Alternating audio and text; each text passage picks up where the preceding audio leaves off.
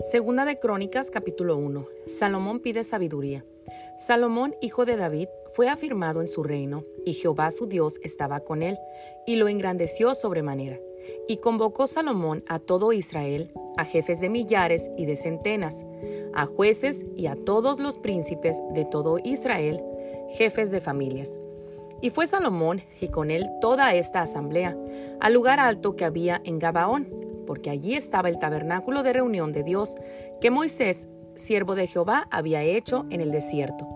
Pero David había traído el arca de Dios de Kiriat Jearim al lugar que él le había preparado, porque él le había levantado una tienda en Jerusalén. Asimismo, el altar de bronce que había hecho Besaleel, hijo de Uri, hijo de Ur, estaba allí delante del tabernáculo de Jehová, al cual fue a consultar Salomón con aquella asamblea.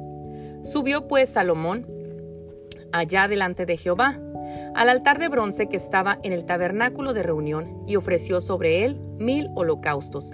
Y aquella noche apareció Dios a Salomón y le dijo, Pídeme lo que quieras, que yo te dé.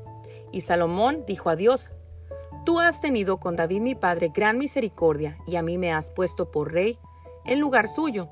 Confírmese pues ahora, oh Jehová Dios, tu palabra dada a David mi padre, porque tú me has puesto por rey sobre un pueblo numeroso como el polvo de la tierra. Dame ahora sabiduría y ciencia para presentarme delante de este pueblo, porque ¿quién podrá gobernar a este pueblo tan grande?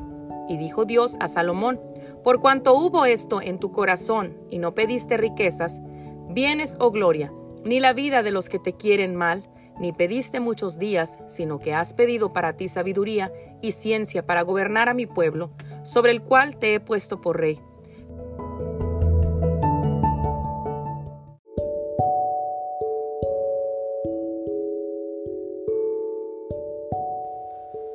Sabiduría y ciencia te son dadas, y también te daré riquezas, bienes y gloria, como nunca tuvieron los reyes que han sido antes de ti, ni tendrán los que vengan después de ti. Y desde el lugar alto que estaba en Gabaón, delante del tabernáculo de reunión, volvió Salomón a Jerusalén y reinó sobre Israel.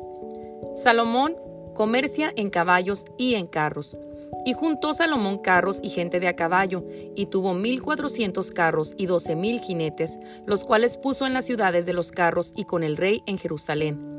Y acumuló el rey plata y oro en Jerusalén como piedras, y cedro como cabra higos de la cefela en abundancia.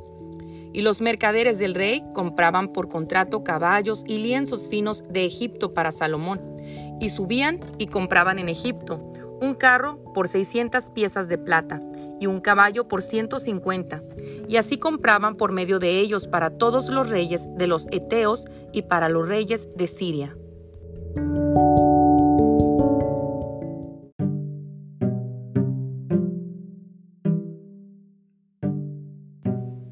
Segunda de Crónicas capítulo 2. Pacto de Salomón con Hiram.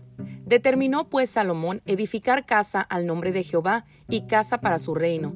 Y designó Salomón setenta mil hombres que llevasen cargas y ochenta mil hombres que cortasen en los montes y tres mil seiscientos que los vigilasen. Y envió a decir Salomón a Hiram, rey de Tiro, Haz conmigo como hiciste con David mi padre, enviándole cedros para que edificara para sí casa en que morase. He aquí yo tengo que edificar casa al nombre de Jehová mi Dios, para consagrársela, para quemar incienso aromático delante de él y para la colocación continua de los panes de la proposición y para holocaustos a mañana y tarde, en los días de reposo. Aquí equivale a sábado, nuevas lunas y festividades de Jehová nuestro Dios, lo cual ha de ser perpetuo en Israel. Y la casa que tengo que edificar ha de ser grande, porque el Dios nuestro es grande sobre todos los dioses. Mas, ¿quién será capaz de edificar casa?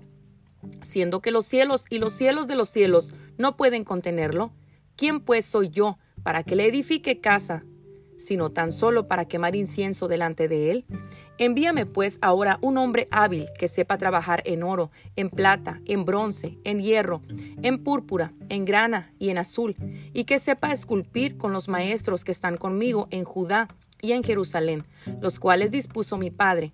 Envíame también madera de Líbano, cedro, ciprés y sándalo, porque yo sé que tus siervos saben cortar madera en el Líbano, y he aquí mis siervos irán con los tuyos.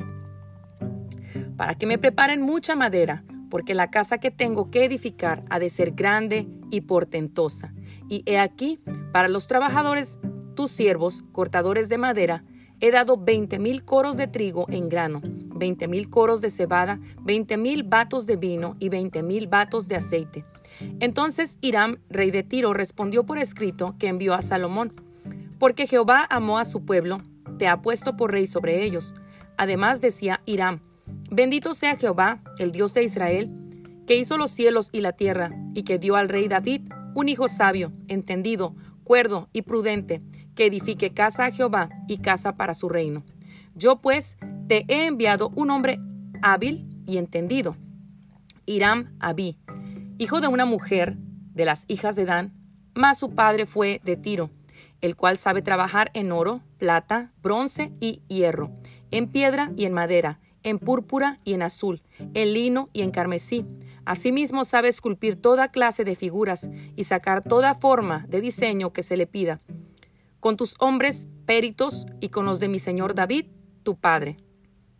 Ahora pues, envíe mi señor a sus siervos el trigo y cebada y aceite y vino, que ha dicho, y nosotros cortaremos en el Líbano la madera que necesites, y te la traeremos en balsas por el mar hasta Jope, y tú la harás llevar hasta Jerusalén. Y contó Salomón todos los hombres extranjeros que había en la tierra de Israel, después de haberlos ya contado David, su padre, y fueron hallados ciento cincuenta y tres mil seiscientos.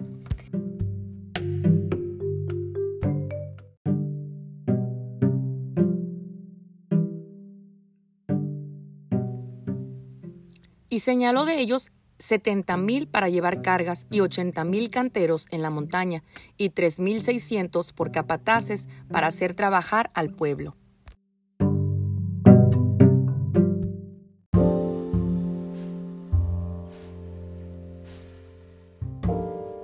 Segunda de Crónicas capítulo 3. Salomón edifica el templo. Comenzó Salomón a edificar la casa de Jehová en Jerusalén, en el monte Moriah, que había sido mostrado a David su padre, en el lugar que David había preparado en la era de Ornán Jebuseo, y comenzó a edificar en el mes segundo, a los dos días del mes en el cuarto año de su reinado. Estas son las medidas que dio Salomón a los cimientos de la casa de Dios.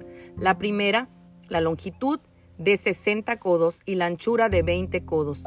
El pórtico que estaba al frente del edificio era de 20 codos de largo, igual al ancho de la casa, y su altura de 120 codos, y lo cubrió por dentro de oro puro. Y techó el cuerpo mayor del edificio con madera de ciprés, la cual cubrió de oro fino, e hizo realzar en ella palmeras y cadenas. Cubrió también la casa de piedras preciosas para ornamento, y el oro era oro de Parbaim. Así que cubrió la casa, sus vigas, sus umbrales, sus paredes y sus puertas con oro y esculpió querubines en las paredes.